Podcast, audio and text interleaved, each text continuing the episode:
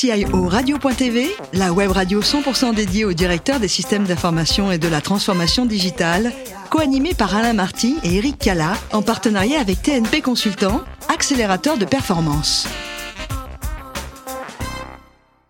Bonjour à toutes et à tous et bienvenue à bord de CIO Radio. Vous êtes 11 000 DSI, dirigeants d'entreprise et acteurs de la transformation digitale abonnés à nos podcasts. Merci d'être toujours plus nombreux à nous écouter euh, chaque semaine. Vous pouvez réagir sur nos réseaux sociaux et sur notre compte Twitter CIO Radio-du-Bas TV.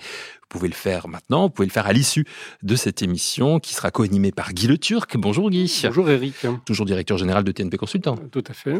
Nous accueillons, mon cher Guy, aujourd'hui Gilles Babinet. Bonjour Gilles. Bonjour. Merci de nous faire le plaisir d'être avec nous. Vous êtes euh, notamment ici en tant qu'auteur d'un livre qui s'appelle Comment les hippies, Dieu et la science ou la science-fiction ont inventé Internet. Enfin, pour l'instant, c'est la science. On, va en parler dans, dans, un instant. Vous avez un parcours quand même assez fabuleux, hein, Gilles. Euh, moi, j'adore. Je suis allé sur votre page LinkedIn. J'aime beaucoup voir quand on met formation, euh, vous avez mis niveau euh, baccalauréat euh, euh, littéraire et vous avez mis la note que vous avez eue. J'adore. Ouais, effectivement. Vous êtes autodidacte, en fait, on peut dire. C'est passable. En candidature libre, si je bien compris. C'est ça. En candidature libre, oui, tout à fait. Tout à fait. J'avais vu ça. En fait, pour revenir un petit peu en arrière, vous êtes né le 7 mai 67 à à, Issy-les-Moulineaux. Votre parcours professionnel est donc euh, d'abord celui d'un apprenti dans le bâtiment à l'âge de 15 ans, qui est un parcours qui finit par, euh, euh, devenir finalement, vous êtes devenu chef d'entreprise dans différents secteurs un parcours assez fantastique. Comment les choses se sont déroulées? Alors, sans, sans, entrer dans trop les trop oui, oui, en, quelques mots, mais bon, je, je, dirais que je suis devenu entrepreneur un peu par accident, puisque ma première entreprise, c'était une entreprise de bâtiment. Effectivement, comme je travaillais dans le bâtiment, j'ai le, le, patron de l'entreprise que pour laquelle je travaillais à l'époque qui m'a dit, mais tu peux pas continuer à faire ça toute ta vie, fais autre chose et, par exemple, monte une boîte. Et ni une ni deux, j'ai effectivement monté une entreprise de bâtiment euh, qui a plutôt bien fonctionné d'ailleurs, euh, dans un contexte où il y avait une sorte de bulle immobilière qui faisait que euh, même un bras cassé parvenait à trouver euh, assez facilement du travail. Donc à partir de là, vous êtes donc senti une fibre de chef d'entreprise. Vous êtes dit, je vais en monter d'autres, parce que vous êtes allé dans plusieurs domaines. Vous n'êtes pas resté. Oui, oui, oui. Donc j'ai monté cette entreprise qui, qui, a bien marché, et j'ai des copains qui sont venus me chercher en me disant voilà, nous on voudrait monter une, boîte dans l'ingénierie, est-ce que tu, veux le faire avec nous? Et, j'ai vendu ma participation dans l'entreprise de bâtiment et je suis parti avec eux euh, monter cette société Absolute Design que j'ai revendue euh, sept ans plus tard au groupe RSCG. Il y a eu d'autres entreprises, hein, une dans la musique notamment. MusiWave, effectivement, j'ai créé à plein milieu de la bulle. Quatre jours plus tard, la bulle explosait et les investisseurs me demandaient si je voulais pas leur rendre l'argent. euh, on a développé l'entreprise, on l'a fait marcher euh, et on l'a bien vendu par la suite. À quel moment votre carrière croise-t-elle l'IT justement? Euh, alors quand j'ai monté Absolute Design, euh, rapidement on a vu le web arriver, on a monté une filiale, une, une, une web agency en, en 94, donc c'était vraiment le, le, tout début. Et ça a été un truc incroyable parce que très très vite le truc a s'est développé extrêmement fort. Euh, on avait d'assez grosses équipes, des gros contrats, et, et c'est, moi je faisais du code depuis que j'étais gamin. Euh, mais évidemment pas de façon professionnelle. Je n'ai jamais été un très bon codeur, euh, mais, je dirais que c'est venu assez progressivement. L'entreprise de bâtiment, un des grands différenciants, c'est que on était euh, une, une, des rares entreprises qui, à l'époque, on est dans les années 89-90, hein, était équipée d'un système d'information relativement élaboré, ce qui, notamment un CRM. Et il faut voir que le, le, le, le coût, les processus de vente dans le bâtiment sont assez élevés. Ils sont généralement absolument pas structuré. Et dès que vous avez euh, une organisation un peu euh, industrielle à cet égard, ça se développe beaucoup plus vite que les autres. Vous êtes aujourd'hui reconnu comme euh, un grand spécialiste hein, de, de l'IT. Vous faites partie des, des, des, personnalités parce que vous avez écrit aussi pas mal, pas mal d'ouvrages. Comment on en vient un jour à, à écrire justement des guides hein, que vous avez fait? Mon parcours, il est, il est, un peu par accident. C'est-à-dire, je viens de vous expliquer comment je me suis retrouvé entrepreneur. Je suis mmh. pas vraiment décidé. Et puis un jour, je, je euh, j'ai écrit une tribune dans les échos où j'ai dit que la politique euh, du gouvernement euh, de l'époque, c'était un peu n'importe quoi. Et je me suis retrouvé président du Conseil national du numérique mmh. dans un concours de circonstances. J'avais absolument pas prévu de faire ça. Euh, et, et, donc, je me suis intéressé aux politiques publiques, aux enjeux de compétitivité, etc. Je me suis retrouvé à faire des conférences, à écrire des livres. J'en fais d'ailleurs une juste après votre interview.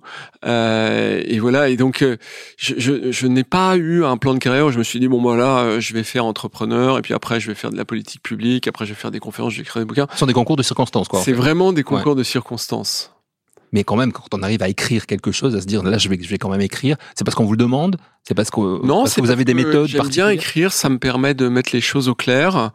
Euh, je trouve que souvent on a des idées qui sont euh, assez peu structurées et le fait de les mettre dans un livre euh, vous permet de les voir assez clairement. Le fait de donner des cours aussi, je donne des cours à HEC. Voilà, j'allais vous dire, ça, ça, rejoint un petit peu votre votre fonction aussi d'enseignant. De, de, oui. Vous, vous, aimez bien transmettre finalement. Je, je trouve, ouais, ouais. j'adore ça en fait. J'aime bien, donc je donne des cours à l'INSP, à l'ex-ENA et à HEC auparavant à Sciences Po. Et, je pareil c'est une forme de cristallisateur. C'est-à-dire que vous dites bah voilà je, pense qu'il faut faire comme ci comme ça. Et en réalité vous vous rendez compte que ce sont des idées qui sont euh, avec peu de valeur parce que vous n'avez pas pris le temps de les creuser. Vous êtes, vous l'avez, vous l'avez dit, euh, vice-président hein, du Conseil national du coprésident, coprésident du, du Conseil national du, du numérique. Euh, alors son rôle, euh, c'est quoi exactement? Ben, C'est d'éclairer le gouvernement dans ses stratégies au sens large. Alors maintenant, le numérique est partout, donc euh, mm. c'est extrêmement euh, divers. Il se trouve que j'ai été président du, du CENUM, tel qu'on l'appelle, dans sa première version, quand il a été créé par Nicolas Sarkozy il y a maintenant 12 ans. Et puis de fil en aiguille, on m'a demandé de revenir en tant que vice-président il y a 4 ou 5 ans. Puis là, en tant que coprésident, et ce mandat s'achève hein, d'ici quelques mois. Je pense que euh, c'était plutôt euh, passionnant pour moi. J'ai d'autres euh, choses qui m'appellent. On va voir ce que, ce que je fais par la suite vous allez partir au moment où euh, l'intelligence artificielle est en plein. Euh... Bah, en fait, c'est exactement ça. C'est quelque chose qui m'intéresse énormément et je, je voudrais essayer de, d'initier une, forme de dynamique au sein du gouvernement sur ce thème-là. Je peux pas en dire beaucoup à cet égard, mais ce que je peux vous dire, c'est que ce qui me préoccupe, c'est pas tant qu'on s'intéresse à, Polytechnique, que je, je trouve une, une, école formidable, ou à, à Normal Sup, ou à Centrale, ou je ne sais quoi encore, mais qu'on essaye de massifier euh, l'accès à l'intelligence artificielle. Euh, et je crois que c'est ce que nous n'avons pas encore fait, c'est-à-dire faire en sorte que à la fois euh, euh, l'ado que j'étais quand j'avais 14 ans aujourd'hui euh, puisse avoir l'occasion d'une initiation à l'intelligence artificielle, et puis que les gens qui s'inquiètent de perdre leur emploi ou des enjeux éthiques puissent en parler également.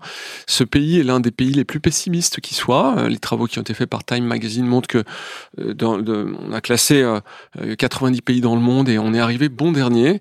Et je crois que nous avons une forme de euh, d'inquiétude face notamment euh, euh, au futur et aux, aux technologies euh, qu'il faut être capable d'affronter. Et l'intelligence. Mais elle est réelle cette inquiétude parce que j'écoutais ce matin une personne que vous connaissez bien, qui est, qui est Laurent Alexandre, qui parlait sur oui, Laurent, sur, sur, sur, RTL, qui est notre spécialiste de, de l'IT, qui disait dans trois ans, euh, l'intelligence artificielle sera supérieure à l'intelligence humaine. Alors, euh, Laurent est un ami, on, s'engueule à peu près tous les jours, hein, pour tout vous dire, et je ne le pense pas euh, pour ma part. C'est AGI peut-être, mais euh, c'est une affirmation qui, qui, pose de façon très certaine. Moi, je vois que des Joshua Benjo, euh, des Yann Lequin ne le posent pas de cette façon-là, alors que c'est leur métier. Donc, peut-être, peut-être pas. J'ai plutôt tendance à penser que peut-être pas. voilà, c'est ce que dit Sam Altman, qui est à Paris actuellement également. Vous nous rassurez. Euh, comment euh, les hippies, Dieu et la science ont inventé Internet? Ça, c'est le titre de votre tout dernier livre, hein, qui, est, mm -hmm. qui, est, paru très récemment. Guy, euh, vous êtes euh, intéressé, bien évidemment, à cet ouvrage. Bien évidemment, c'est absolument passionnant. Gilles, quelle, quelle est votre vision, finalement, de, de, de l'entreprise de demain? Alors, c'est deux questions différentes, c'est-à-dire l'ouvrage et l'entreprise de demain. L'entreprise de demain, je, pense que c'est une entreprise qui est euh, une entreprise plateforme, euh, beaucoup plus transversale que verticale. On passe d'un monde qui est le monde de l'entreprise en silo, command and control, à un monde qui est euh, une entreprise élargie, euh, qui travaille avec son écosystème euh, et euh, qui est beaucoup plus autonomisante. Alors ça, c'est la vision idéale. Il y a une grande diffraction entre ce que permettent les technologies et la qualité du management actuel. Hein. Beaucoup de gens qui dénoncent d'ailleurs le fait que le management n'a pas suivi. Euh, le président de Stanford, qui est aussi, enfin l'ex-président de Stanford, euh, qui est euh, également le, président du, conseil d'administration de, Google, d'Alphabet, observe cette, forte diffraction.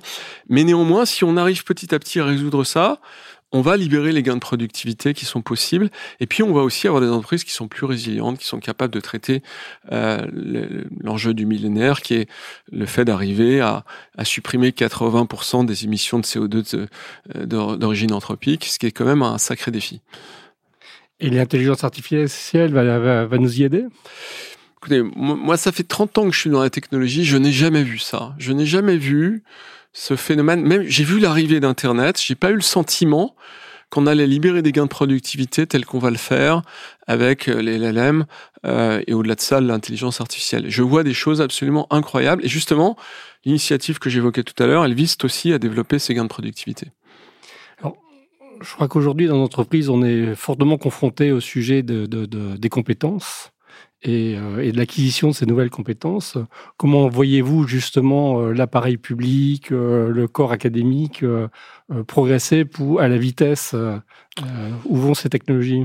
Alors, le, le, ou ces nouveaux modèles d'entreprise. Il y a beaucoup de questions dans votre question. C'est-à-dire qu'il y a la modernisation de l'État hein, en tant que tel, euh, qui est un enjeu. Moi, c'est pour ça que je donnais des cours à, à l'INSP.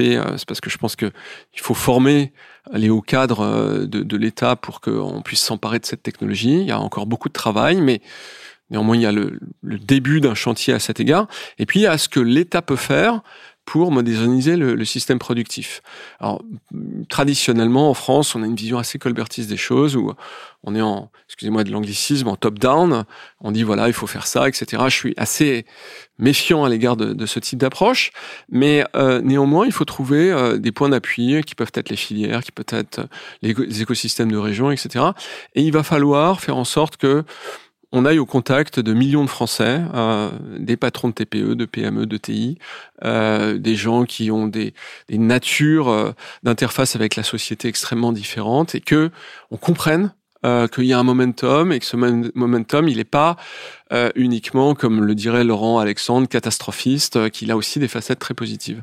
Est-ce que justement, pour comprendre tout cela, pour comprendre tout ce que vous demandez Guy à l'instant en se projetant en avant, est-ce qu'il est important, est-ce que vous faites dans votre livre, hein, finalement, dans, dans, Comment les hippies Dieu et la science ont inventé Internet, c'est se replonger justement en arrière, replonger dans, dans le passé pour mieux comprendre ce que l'on vit aujourd'hui? Alors ça, c'est le truc qui m'a le plus impressionné. effectivement, j'ai écrit quelques livres jusqu'à présent, et, et ce truc-là, je l'intuitais, mais voilà, quand je vous disais tout à l'heure que quand on écrit un livre, euh, finalement, on pose les bases et on essaie de voir si ces intuitions sont effectives. Euh, c'est ce que j'ai vu. C'est-à-dire que les grands narratifs, euh, les, on va dire les, les mythologies modernes, euh, sont à l'origine de ce qui se passe. C'est-à-dire que le, le, la guerre froide, ou plutôt la, la, deuxième guerre mondiale et la guerre froide, inventent le même frame. Gros ordinateur opaque, centralisé, secret, etc. Euh, le welfare state, c'est-à-dire la période de libération, d'émancipation de la classe moyenne, symptomatisée par les invente le micro-ordinateur, la décentralisation de l'informatique. Et puis après, les marchands qui arrivent avec la mondialisation, ils inventent le cloud, qui permet de faire effet de levier sur l'économie euh, marchande. Euh, puis après, on a on y est toujours d'ailleurs, une ère réactionnaire qui invente le Web 3, c'est-à-dire des substituts à l'État, euh, des systèmes monétaires qui sont autonomes de l'État, etc. Et vous voyez que c'est vraiment les narratifs dominants qui vont initier ça. Et la vraie question, c'est qu'est-ce qui va venir maintenant? Eh bien, je pense que ce qui va polariser l'organisation des technologies, ça va être probablement l'environnement, euh, évidemment l'utilisation du machine learning pour résoudre beaucoup des problèmes. Ma conviction, c'est que derrière les systèmes de production énergétique, ce qui permet le plus de décarboner, c'est le machine learning. C'est le, sujet de mon prochain livre. Alors comment voyez-vous les enjeux euh, géopolitiques pour, pour, pour nous en tant qu'Européens, en tant que Français? Tout reste à écrire. Euh, je suis pas du tout de ceux qui pensent que euh, voilà, on a perdu euh, la bataille et la guerre ou les batailles et la guerre. Euh, ce qui est vraiment passionnant dans les technologies, c'est que euh, elles sont, il y a des, des, des, ruptures de cycle très fortes. Je, viens de vous expliquer toutes ces ruptures de cycle. Je pourrais vous en annoncer de très très nombreux autres. On a eu le mobile, on a eu l'e-commerce, on a eu d'autres encore. Et là, on a une rupture de cycle. Et il se trouve que lorsque vous parlez avec euh, les, vraiment des gens qui sont des experts de l'intelligence artificielle, euh, ils vous disent, bah, en gros, il y a à peu près 200, 250 personnes qui sont les meilleurs au monde dans le domaine de l'intelligence artificielle et qui sont déterminants pour initier des nouvelles architectures. Et sur ces 250 personnes, il y aura probablement une centaine en France. Si on n'est pas capable de saisir de ça et de se dire, OK, c'est notre chance, c'est notre momentum, et on va le prendre, et on va le structurer, des pouvoirs publics, mais aussi euh, des fonds de venture capital et, et consorts, eh ben là vraiment on aura fait quelque chose de regrettable. Et de l'autre côté, on peut faire des trucs intéressants. Ils en sont conscients au gouvernement de, de cette rupture de, de, cycle, justement? Alors, vous savez, dire euh, au gouvernement, ils en sont conscients, c'est un Comme peu... vous êtes en lien euh, directement avec le Conseil... Euh, oui, mais le gouvernement, c'est une nébuleuse très complexe avec des agents de la fonction publique, des acteurs publics, des, des, des élus, etc. Est-ce que je, je, pourrais dire ça? Je peux vous dire que moi, je me bats vraiment beaucoup pour essayer de diffuser cette idée-là. J'ai encore eu ce matin, voilà, je, je, rendez-vous avec beaucoup de monde, et, et, et, je pense que ce qui est important, c'est pas tant que vous ayez quelqu'un tout en haut qui dise OK, c'est ça qu'on va faire, c'est que vous ayez une synchronisation de l'appareil. Moi, ma phrase fétiche, c'est celle de Victor Hugo, c'est rien n'est plus fort qu'une idée dont l'heure est. Quand vous arrivez à faire ça, et c'est pour ça qu'il faut aussi partir par le collectif, c'est pour ça que je suis là euh, aussi, quand vous arrivez à faire en sorte qu'il y a un élan, on y arrive. Je vais vous donner un exemple, c'est le nucléaire. Le nucléaire, en 2016, l'opinion publique, c'était 38% en faveur du nucléaire. J'ai participé, euh, je ne l'ai pas fondé, mais j'ai rejoint une association qui s'appelle les Voix du nucléaire. On a milité ardemment pour expliquer que c'était de l'énergie décarbonée, que c'était extrêmement efficace, etc. On est aujourd'hui à 78% d'opinion favorable en matière de nucléaire. Et tout, tout déroule les étudiants qui sortent de Polytechnique, de Centrale, des mines, etc., ils veulent aller bosser dans le nucléaire. Euh, on n'a aucun problème à dire, OK, on va lancer des EPR, etc. Les, les, les territoires veulent accueillir les EPR vous ne pouvez pas le faire si vous n'avez pas cette dynamique. C'est la même chose avec l'intelligence artificielle. C'est passionnant tout cela. Hein. On vous écouterait des, des, heures, mais le temps passe vite. Alors quand vous n'êtes pas euh, plongé dans, dans, dans l'IT et ses évolutions, euh, Gilles Babinet, vous aimez marcher, vous aimez méditer aussi. Ça vous, ça vous, euh, ça vous permet justement de sortir de cet univers? Oui, j'ai effectivement, j'essaie de méditer deux heures par jour. C'est assez compliqué, mais je, je m'y tiens à peu près. Hein. donc une heure et quart, une heure vingt le matin, et puis le reste le soir. C'était probablement la chose la plus structurante euh, dans ma vie euh, euh, après mon mariage. Euh, mais effectivement, c'est quelque chose de très important pour moi. Et puis, une forme de méditation euh, plus active, c'est la randonnée que je pratique moins fréquemment, mais que j'essaie de pratiquer également. Enfant, vous vouliez conduire des, des locomotives? Vous avez gardé cette passion? Alors, je ne sais pas où vous avez trouvé ça, mais vous faites bien votre boulot. Effectivement, quand j'étais gamin, j'étais passionné par, par les trains. Je le suis d'ailleurs toujours. Je, je, je, je, je crois que je, je confesserais ça comme euh, quelqu'un qui recevrait presque une revue pornographique, mais je suis abonné à La Vie du Rail, euh, dans les petites choses que j'ai révélées à personne jusqu'à jusqu'au moment où je, je viens sur votre antenne. Vous organisez, vous nous l'avez dit, des, des, débats. Vous partez d'ailleurs à l'issue de cette interview pour, euh, pour un débat sur quel thème? Euh, Je vais parler de l'intelligence artificielle, de son impact sur le système productif. Je, je vais euh, euh, au musée du Moyen Âge pour faire cette conférence. Merci en tout cas d'avoir fait un petit créneau par euh, TNP euh, Consultant pour participer à cette émission. Merci beaucoup Gilles Babinet. Merci, c'était un plaisir. Je rappelle le titre du livre, hein, Comment les hippies, Dieu et la science ont inventé Internet. C'est aux éditions Odile Jacob. Merci mon cher Guy, on se retrouve la semaine prochaine. C'est la fin de ce numéro de CIO Radio. Toute notre actualité sur nos comptes Twitter et LinkedIn. Et rendez-vous donc mercredi prochain à 14h pour accueillir un nouvel invité. Encore merci Gilles. L'invité de la semaine de CIO Radio, une production B2B Radio.tv en partenariat avec TNP Consultant, accélérateur de performance.